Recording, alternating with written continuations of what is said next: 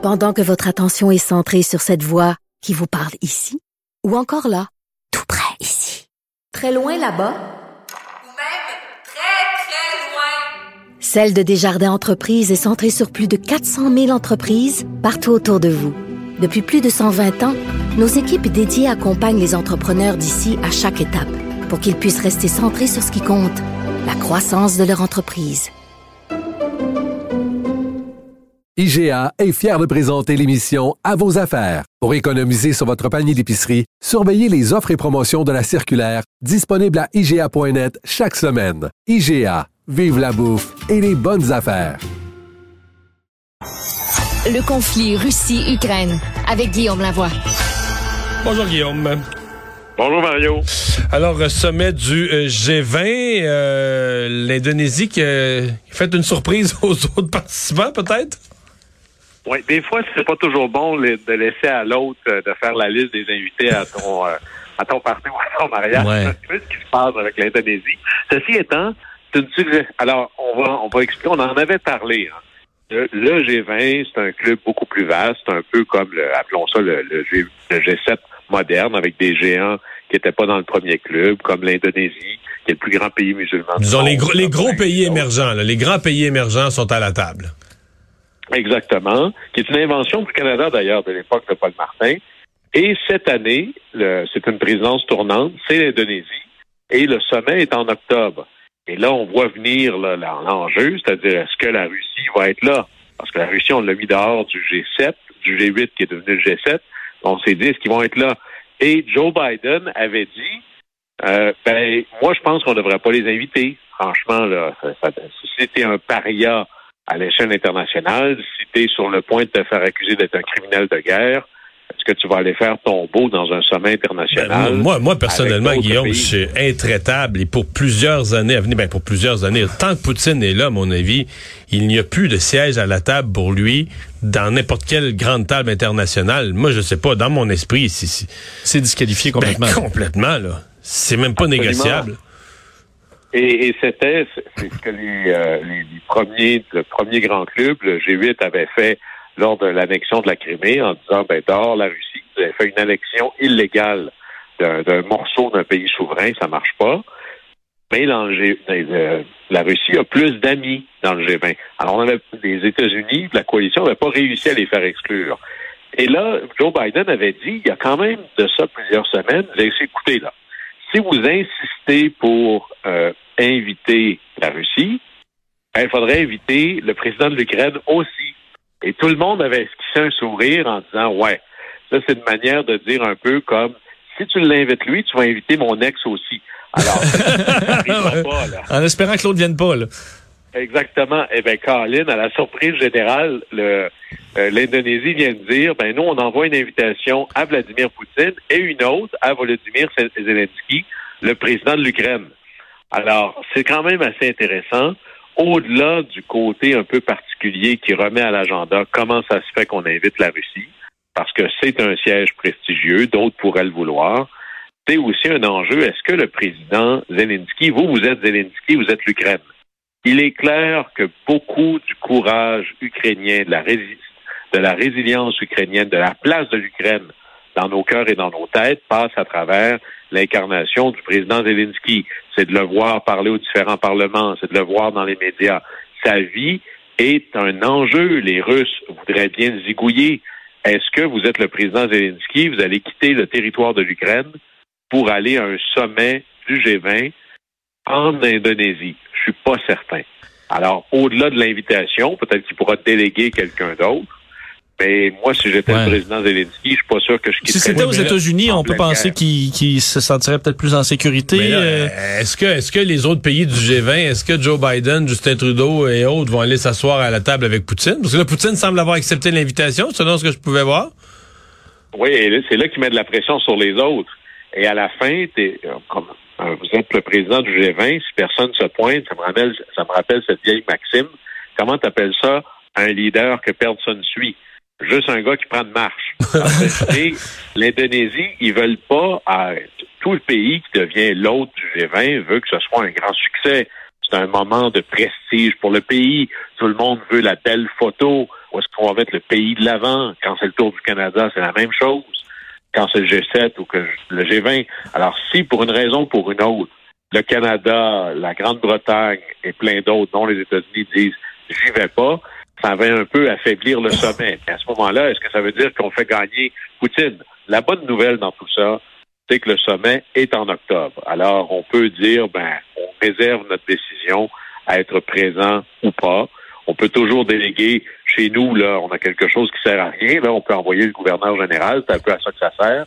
Alors, on peut voir, mais euh, à tout le moins, c'est quand même amusant. Puis C'est quand même une défaite quelque part pour le président russe de voir que le monde entier considère que d'inviter l'Ukraine en réaction à, à l'agression russe, ça montre à quel point la Russie n'a pas le haut du pavé. là.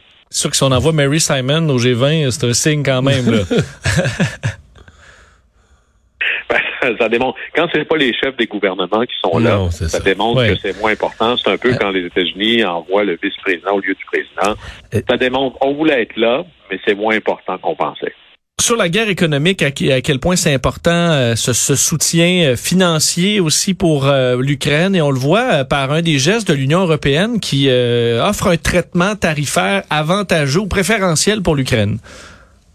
Et ça, c'est majeur parce que l'Union européenne, qui est, il faut pas l'oublier, parmi les blocs commerciaux les plus importants sur la planète, c'est 450 millions de consommateurs et ensemble, ils ont une super, un super accord de libre-échange, beaucoup plus avancé que ce qu'on a nous avec les États-Unis.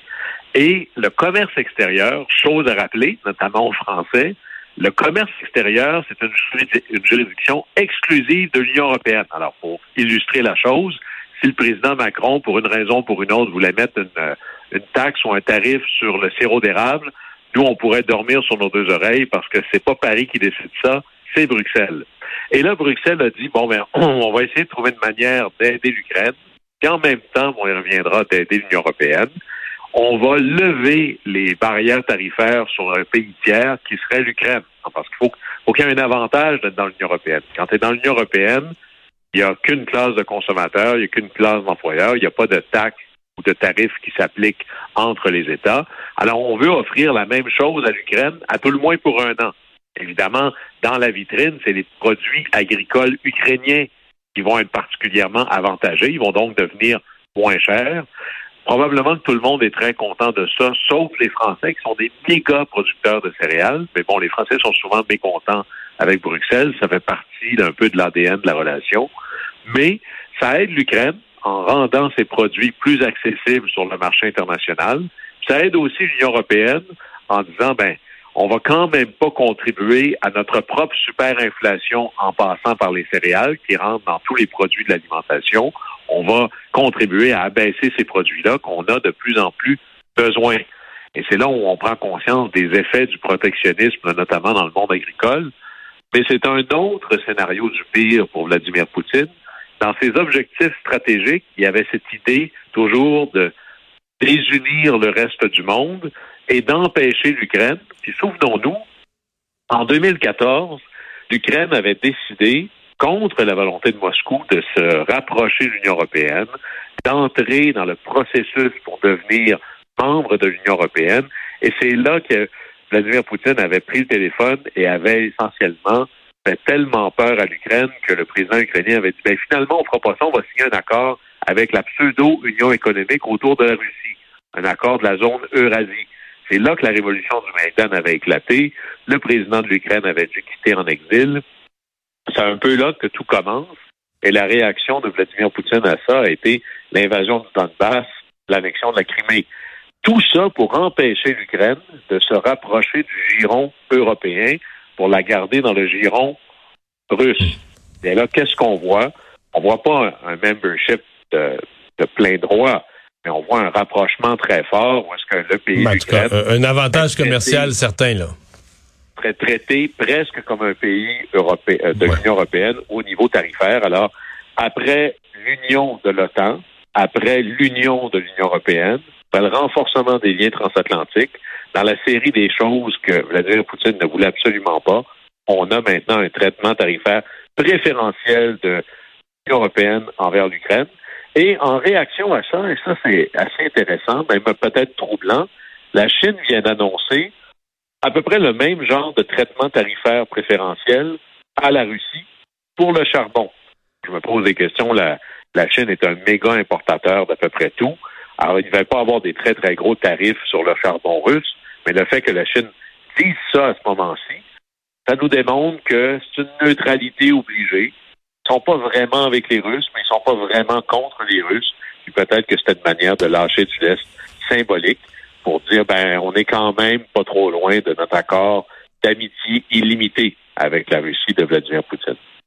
Un mot sur le trafic aérien mondial euh, qui quoi doit être reconfiguré là parce que l'espace aérien russe c'est pas euh, c'est pas une petite plaque là, sur la surface du globe.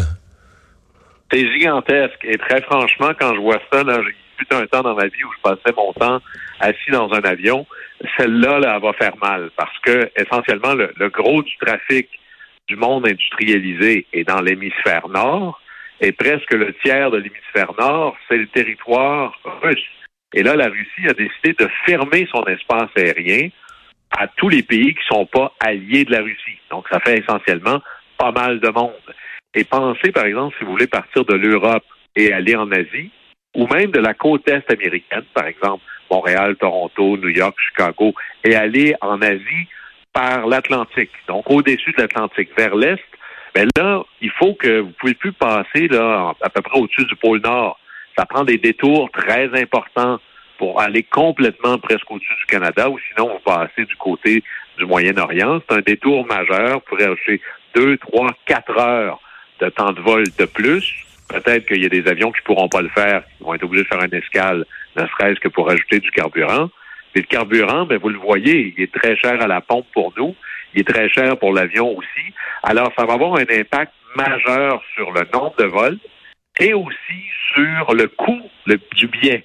Et là, les compagnies aériennes qui l'ont eu très dur pendant la pandémie, là, soudainement, on lève les règles de pandémie et là, ils leur tombent ça dessus en plus. Alors, ça va avoir un impact assez majeur euh, négatif pour les compagnies aériennes, pour le trafic aérien en général. Ceux qui pourraient en profiter, et ça c'est intéressant, c'est les pays du Golfe. Donc le Qatar, les Émirats arabes unis, euh, l'Arabie saoudite à la limite, qui eux savent bien que le pétrole est sur du temps emprunté et ont décidé de se réorienter pour être un, un super hub, une super plaque tournante entre deux zones géographiques gigantesques, l'Europe et l'Asie, et eux, ils sont exactement en plein milieu. C'est pour ça que les compagnies aériennes comme Qatar Airways, comme Emirates commencent à être très, très, très importantes. Et là, si vous voulez faire un congrès pour avoir tout le monde, vous le mettez là. Les centres de congrès, les hôtels, les places d'affaires, le tourisme se développent massivement. Et là, en plus, tous les vols qui pouvaient passer au-dessus de vous, au-dessus de la Russie, ne peuvent plus. Alors, probablement qu'il y aura de plus en plus de vols qui auront une escale ou une destination par les pays du Golfe. Alors c'est fascinant comment ce conflit-là, qui s'appelle conflit Russie-Ukraine, est en train de réécrire, de redessiner l'économie mondiale, le transport mondial, le commerce mondial, mais aussi le trafic aérien. Merci Guillaume. Bonne fin de semaine. Au plaisir.